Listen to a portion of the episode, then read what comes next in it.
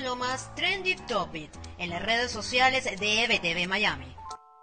Hoy es martes 23 de marzo y estas son las tendencias del día. En Venezuela, la llegada de una segunda ola de la pandemia del COVID-19 y el colapso inminente del sistema de salud del país se mantiene como la principal noticia en las redes sociales. El anuncio de la Organización Panamericana de la Salud sobre el arribo de las primeras vacunas al país, así como el video viral de una multitudinaria fiesta al oriente, donde Tarek William Saab disfrutaba sin mascarilla ni distanciamiento social, ocuparon los primeros puestos en lo más trending del día. Mientras tanto, los anuncios de Alemania en cuanto a un nuevo confinamiento y las multas que ahora cobrará el Reino Unido a quienes decidan viajar violando las recomendaciones impuestas también fueron de las noticias más comentadas el día de hoy. Mientras tanto, en los Estados Unidos el tiroteo en Colorado que dejó al menos 10 muertos y fue perpetrado por un joven de tan solo 21 años mantiene conmocionada a la nación. La discusión sobre el uso amplio de armas en casi todo el país vuelve a entrar como uno de los principales temas en las plataformas digitales. Con esta nota termino mi reporte de hoy y les invito a ampliar esta y otras informaciones en nuestro nuestro portal en internet ebtv.online,